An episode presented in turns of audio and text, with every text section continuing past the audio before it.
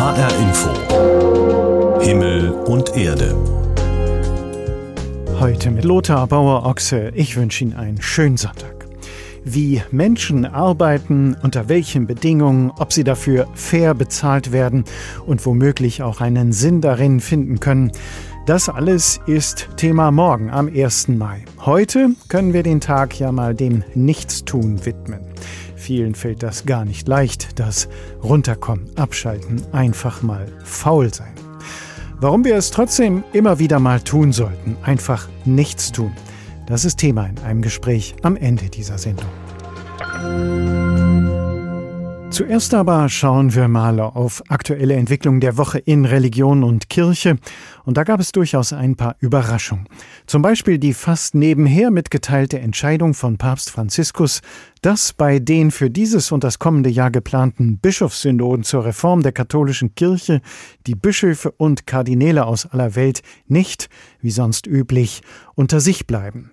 Zum ersten Mal sollen bei so einer Bischofssynode auch Laien dabei sein davon die Hälfte Frauen. Und sie sollen volles Stimmrecht haben.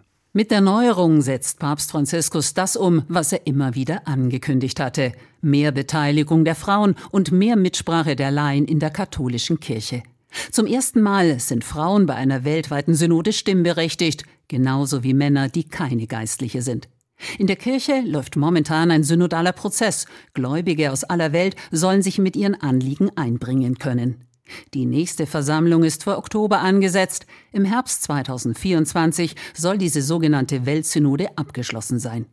Wie nun die zuständigen Kardinäle Gregg und Hollerich mithalten, können bei einer Bischofssynode künftig 80 Mitglieder teilnehmen, die nicht Bischöfe sind. Fünf Frauen und fünf Männer kommen aus Orden, das ist gesetzt. Die weiteren 70 Mitglieder müssen zur Hälfte aus Frauen bestehen. Daneben wird betont, dass vor allem junge Leute bei der Auswahl berücksichtigt werden müssen. Dennoch, so die Kardinäle, gelte die Synode im kirchenrechtlichen Sinne weiterhin als Bischofssynode. Eine Weltbischofssynode ist eine Versammlung, die den Papst verbindlich berät. Beschlüsse, die mit Zweidrittelmehrheit gefällt werden, kann der Papst als verbindliche Kirchenlehre übernehmen, er muss es aber nicht.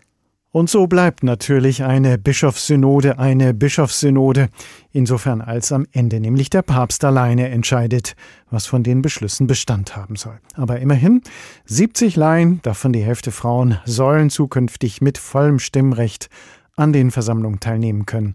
Unsere Korrespondentin Elisabeth Pongratz hat uns das erläutert. Ist das jetzt ein großer Schritt, eine kleine Revolution gar auf dem Weg zu mehr Mitwirkungsrechten von Frauen in der katholischen Kirche? Der Bochumer Theologe Thomas Söding zeigte sich in dieser Woche bei einer Akademietagung in München schon mal ziemlich hoffnungsvoll. Das ist natürlich ein ganz kleiner Schritt, aber es ist ein wichtiger Schritt, es ist ein systemischer Schritt, weil nämlich jetzt diese ganze Ideologie zusammengebrochen ist mit dieser einen kleinen Entscheidung. Die Laien dürfen zwar mit beraten, aber am Ende entscheiden nur die Bischöfe. Nein, so ist es nicht. Katholisch geht anders. Auch die katholische Reformbewegung Wir sind Kirche kommentiert die Entscheidung des Papstes als einen Zitat konsequenten Schritt. Das Prinzip der Synodalität bestehe seit Beginn der Kirchengeschichte. Mit dem Zweiten Vatikanischen Konzil sei es für die Bischöfe wiederbelebt worden. Jetzt werde es von Papst Franziskus auf das gesamte Gottesvolk ausgeweitet. De facto werden die Laien zukünftig etwa 25 Prozent der Gesamtteilnehmer der Weltsynode ausmachen.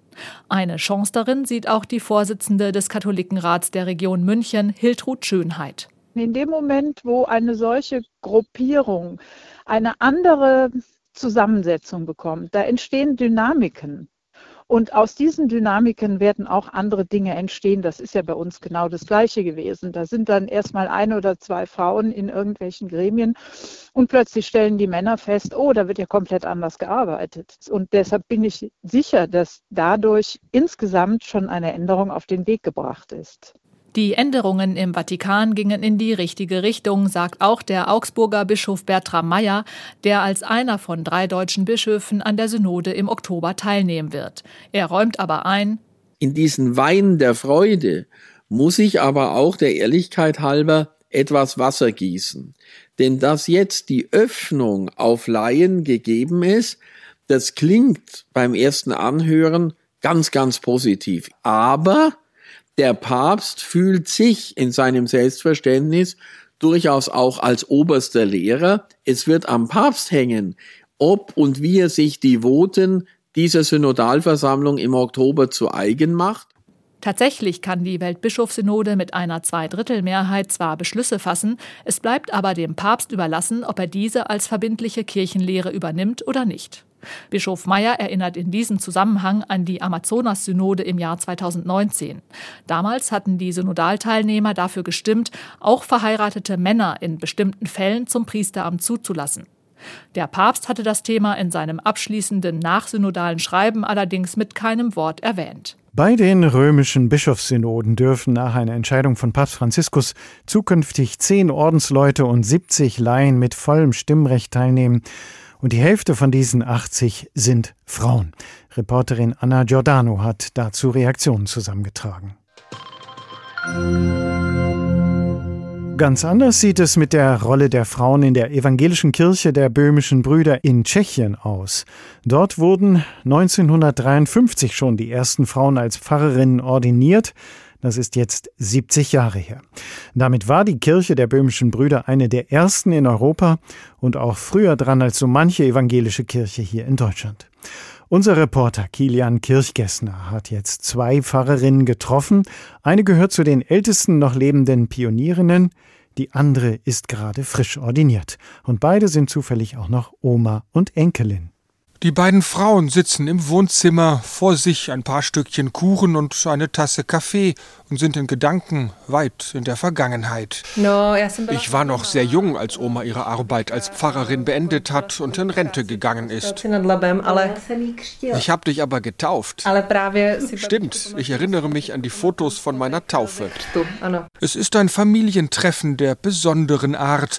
Karla Trojanova ist über 90 Jahre alt. Sie zählt zur ersten Generation Generation von Pfarrerinnen in der evangelischen Kirche der böhmischen Brüder. Und ihre Enkelin Anna Pokorna ist vor zwei Jahren ebenfalls ordiniert worden. Nein, sagt die Großmutter lachend, die Enkelin habe sie nicht um ihren Rat gebeten, bevor sie Pfarrerin wurde.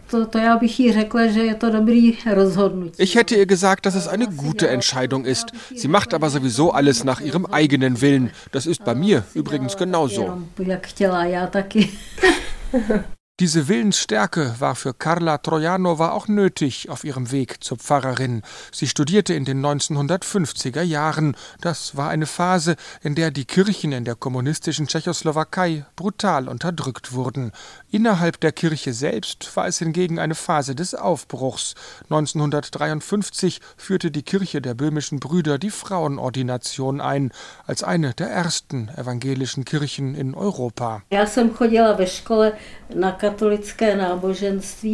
Ich hatte in der Schule katholischen Religionsunterricht und der hat mir unheimlich viel Spaß gemacht. Ich habe gemerkt, dass ich das gern studieren würde, aber als Katholikin hätte ich keine großen Chancen gehabt. Studieren hätte ich wohl können, aber Pfarrerin wäre ich ganz sicher nicht geworden. Zu ihrer aktiven Zeit war Karla Trojanova als Frau noch in der Minderheit. Heute, erzählt ihre Enkelin Anna Pokorna, hätten sich die Verhältnisse in der Kirche gewandelt. In ihrem Jahrgang hätten die Frauen in der Ausbildung die Mehrheit gestellt. Anna Pokorna leitet heute zwei Gemeinden, eine in Prag und eine in einem Vorort im Speckgürtel. Auch sie hat ihren Dienst in einer Zeit angetreten, die für die Kirche herausfordernd ist, nicht wegen der kommunistischen Repressalien wie bei ihrer Großmutter, sondern heute wegen der Marginalisierung der Kirche. Nur rund zehn Prozent der Tschechen bekennen sich zu einer Religionsgemeinschaft. Die Kirche der böhmischen Brüder als größte evangelische Kirche hat weniger als 35.000 Mitglieder im ganzen Land. Kann sie als Frau da Brücken bauen? Einfach deshalb, weil sie als Mutter von kleinen Kindern mitten im Leben steht und ihre Gemeindemitglieder sie öfter im Alltag treffen als im Talar? Anna Pokorna denkt kurz nach, dann schüttelt sie entschieden den Kopf.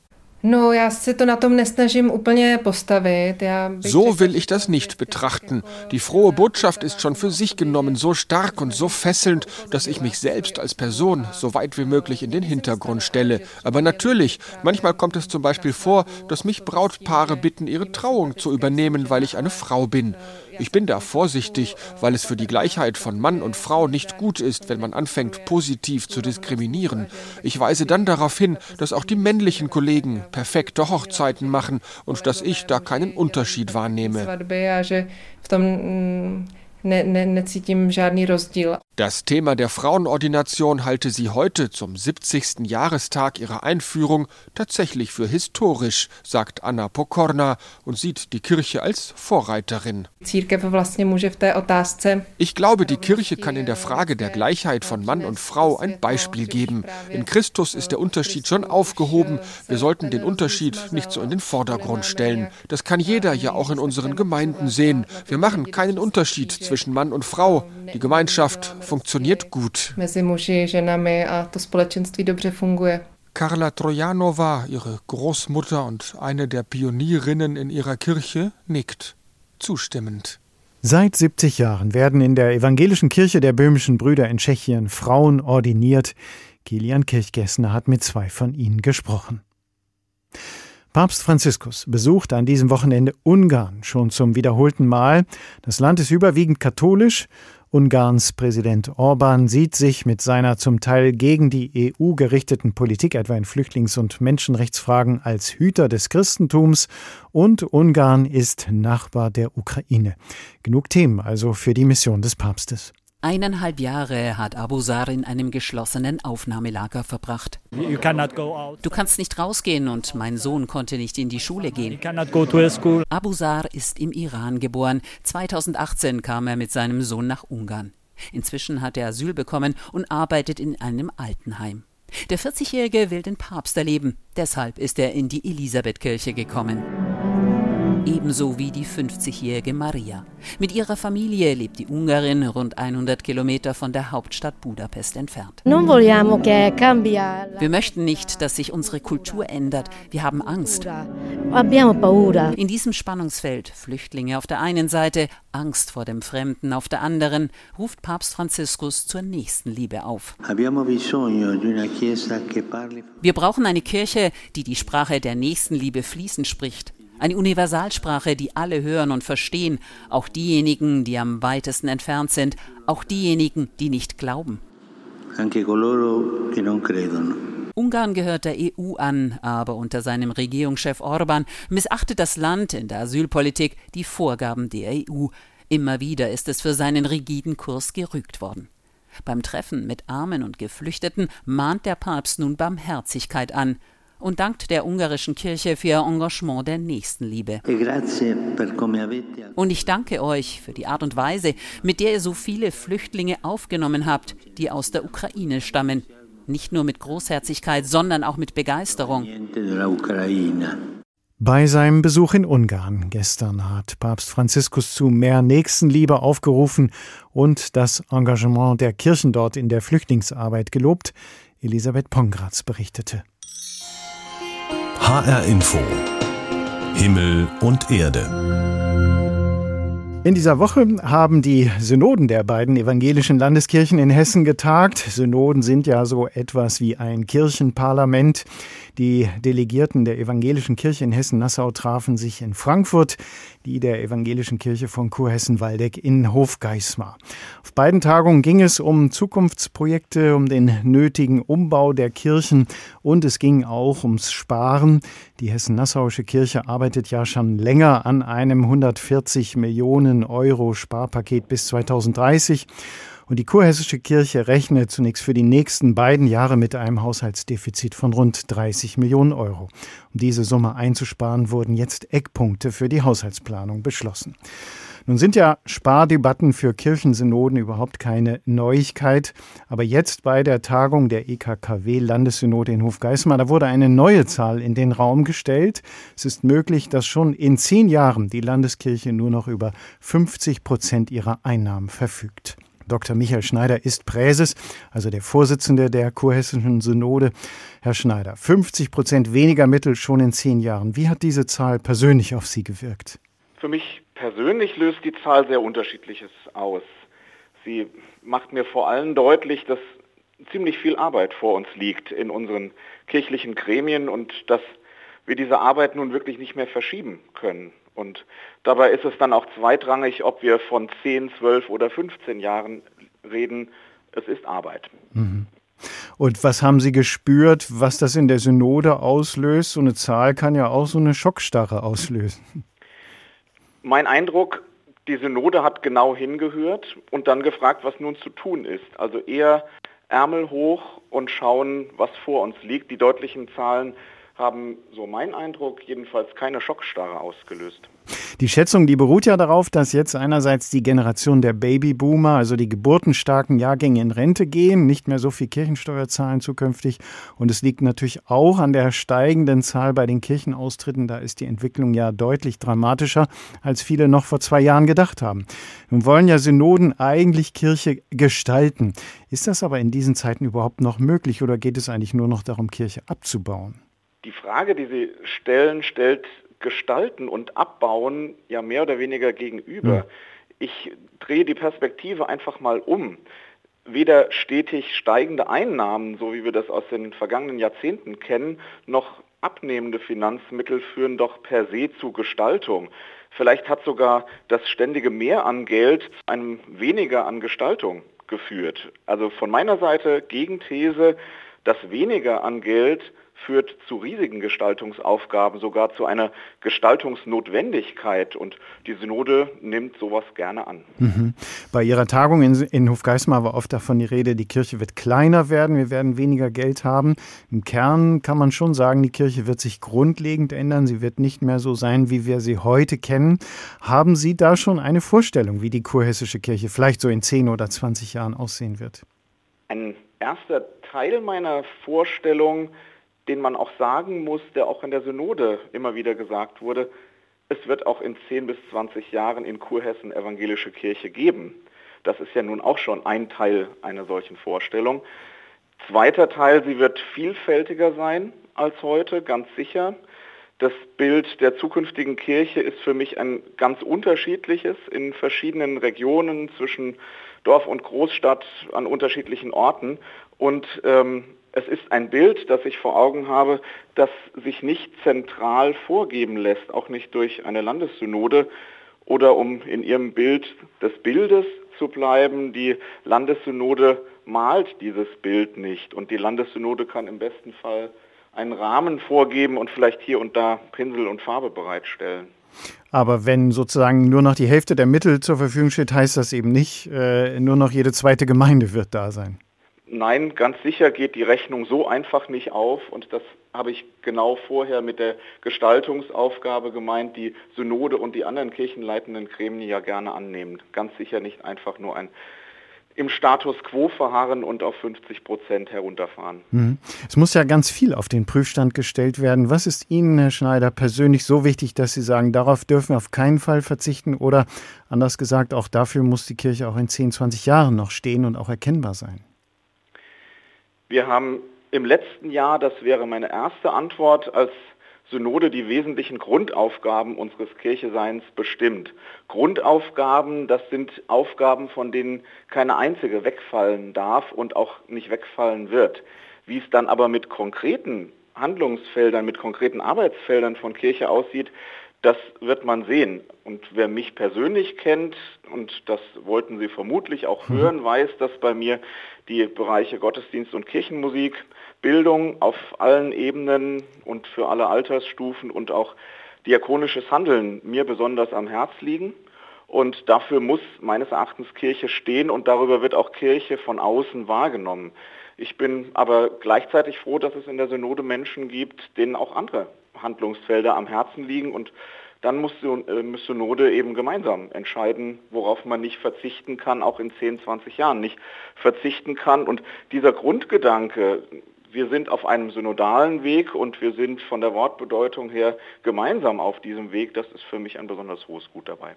Die Ärmel hochkrempeln und die Kirche gestalten, für die Zukunft umbauen. So hat Präses Michael Schneider die Arbeit der kurhessischen Landessynode in den vergangenen Tagen beschrieben. Herr Schneider, vielen Dank für das Gespräch. Ich danke Ihnen.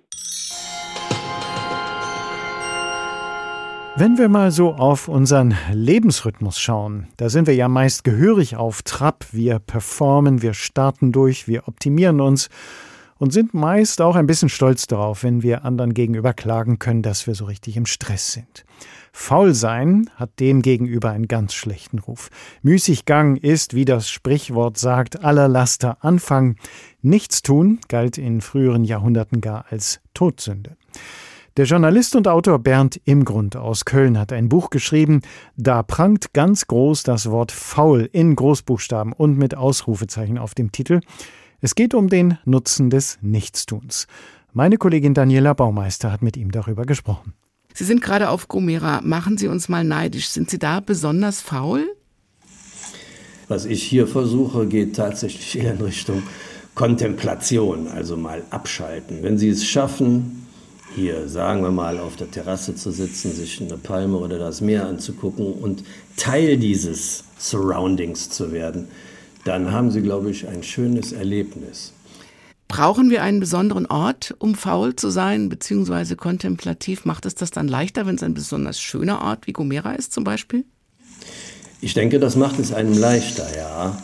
Allerdings kann man das natürlich überall schaffen. Es gibt ja auch diese berühmten 10 Minuten Häuschen, die man sich sonst wo gönnen kann. Also Schriftsteller wie Hesse oder Ernst Jünger, die sich mit Kontemplation, Faulheit, Abschalten beschäftigt haben, äh, sehen den Idealzustand darin, wie eine Pflanze zu werden. Ja? Von oben bescheint dich die Sonne, von unten nährt dich die Erde und du bist dazwischen und machst nichts außer wachsen. Aber das reicht doch nicht fürs ganze Leben, oder? Fürs ganze Leben kann das nicht reichen. Die Frage ist halt, machst du das, um dir äh, um dir dein Leben zu versüßen oder machst du das nur, um wieder fit für die Arbeit zu werden? Also Erholung für die Arbeit ist der schlimmste Zustand, den man erreichen kann. Erholung von der Arbeit ist hingegen wünschenswert. Also viele Forscher sagen, es ist leicht, faulenzen zu wollen, aber es ist schwer, wirklich zu faulenzen. Dann geben Sie uns doch mal eine Anleitung, damit es wirklich klappt. Also Mark Twain hat gesagt, verschiebe nicht auf morgen, was du auch auf übermorgen verschieben kannst. Das bedeutet im weiteren Sinne, dass man eine Einstellung finden muss zu seiner Freizeit, wie das schon heißt. Also das Allerschlimmste ist, glaube ich, in Redewendungen festgemacht wie die Zeit vertreiben oder noch schlimmer die Zeit totschlagen. Wer, wer mit seiner Zeit so, find, so wenig anzufangen weiß, dass er sie totschlagen muss, der kann sich auch direkt beerdigen.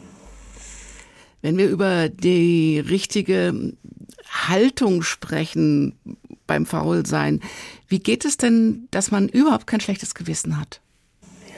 Das ist eine sehr ganzheitliche Frage. Ich selber bin ja auch von der Arbeit besessen und versuche die Zeit, die ich nicht arbeite, sinnvoll zu verfaulenzen.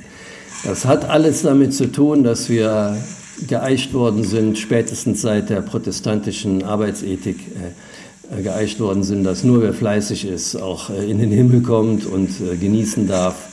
Das war ja mal ganz anders bei den Griechen. Also wenn Sie daran denken, der alte Sokrates hat gesagt, äh, die Muße ist die Schwester der Freiheit. Und Luther hat dann gesagt, wer fleißig arbeitet, betet zweimal.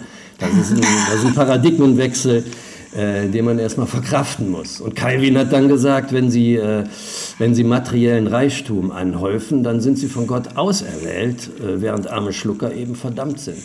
Auch so muss man erstmal kommen. Wenn ich Sie richtig verstehe, ist Faulheit dann letztendlich doch ein sehr kreativer Prozess, oder?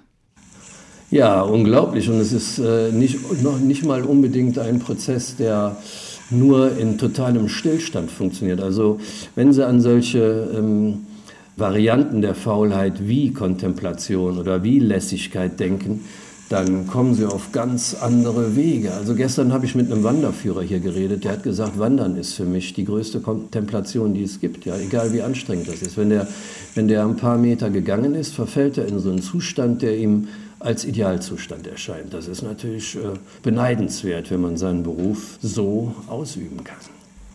Bernd Imgrund, Autor des Buches Faul, hat mit meiner Kollegin Daniela Baumeister über den Sinn des Nichtstuns gesprochen. Vielleicht ja eine Anregung für Sie an diesem Sonntag. Denn, wie schon am Beginn gesagt, um unsere Arbeit und um das, was wir leisten, geht es ja morgen, den ganzen Tag am 1. Mai. Alle Beiträge und Gespräche dieser Sendung können Sie nachhören. Sie finden den Himmel und Erde Podcast bei uns im Netz bei hrinforadio.de. Und wenn Sie regelmäßig die Neuigkeiten wissen wollen zu Sendungen und Themen aus dem Bereich Religion und Kirche im HR, dann empfehle ich Ihnen unseren Newsletter zu Religion und Kirche alle zwei Wochen frisch. Den können Sie ganz einfach bestellen bei uns im Netz unter hr.de-religion. Mein Name ist Lothar Bauer-Ochse. Tschüss, genießen Sie den Sonntag.